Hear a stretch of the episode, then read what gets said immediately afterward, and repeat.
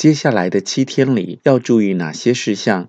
许多事情总发生在细微处，如果能够早做准备，就更能趋吉避凶，不必白白走冤枉路。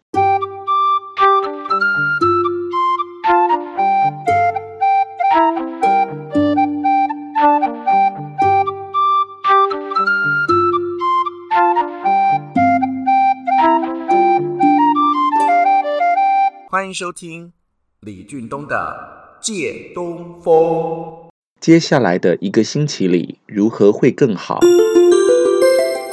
首先提醒大家要以和为贵，有人的地方就有机会，当然也会容易产生一些误会。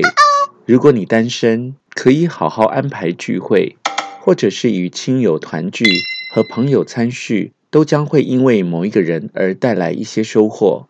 提醒要注意人心难测，人多口杂。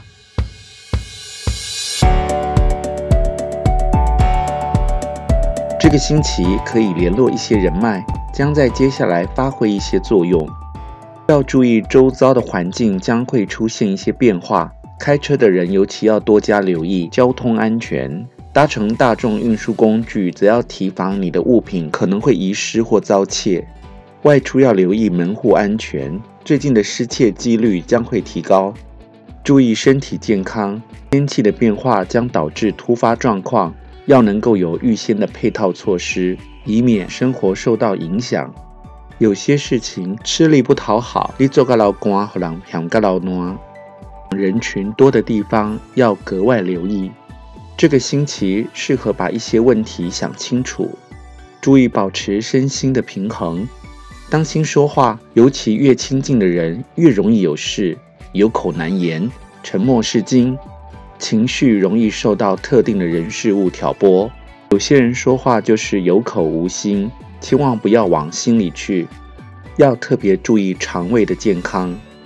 当觉得不舒服或疲累时，要适度给自己一些激励，为目前的生活注入一些新的能量，活出更不一样的自己。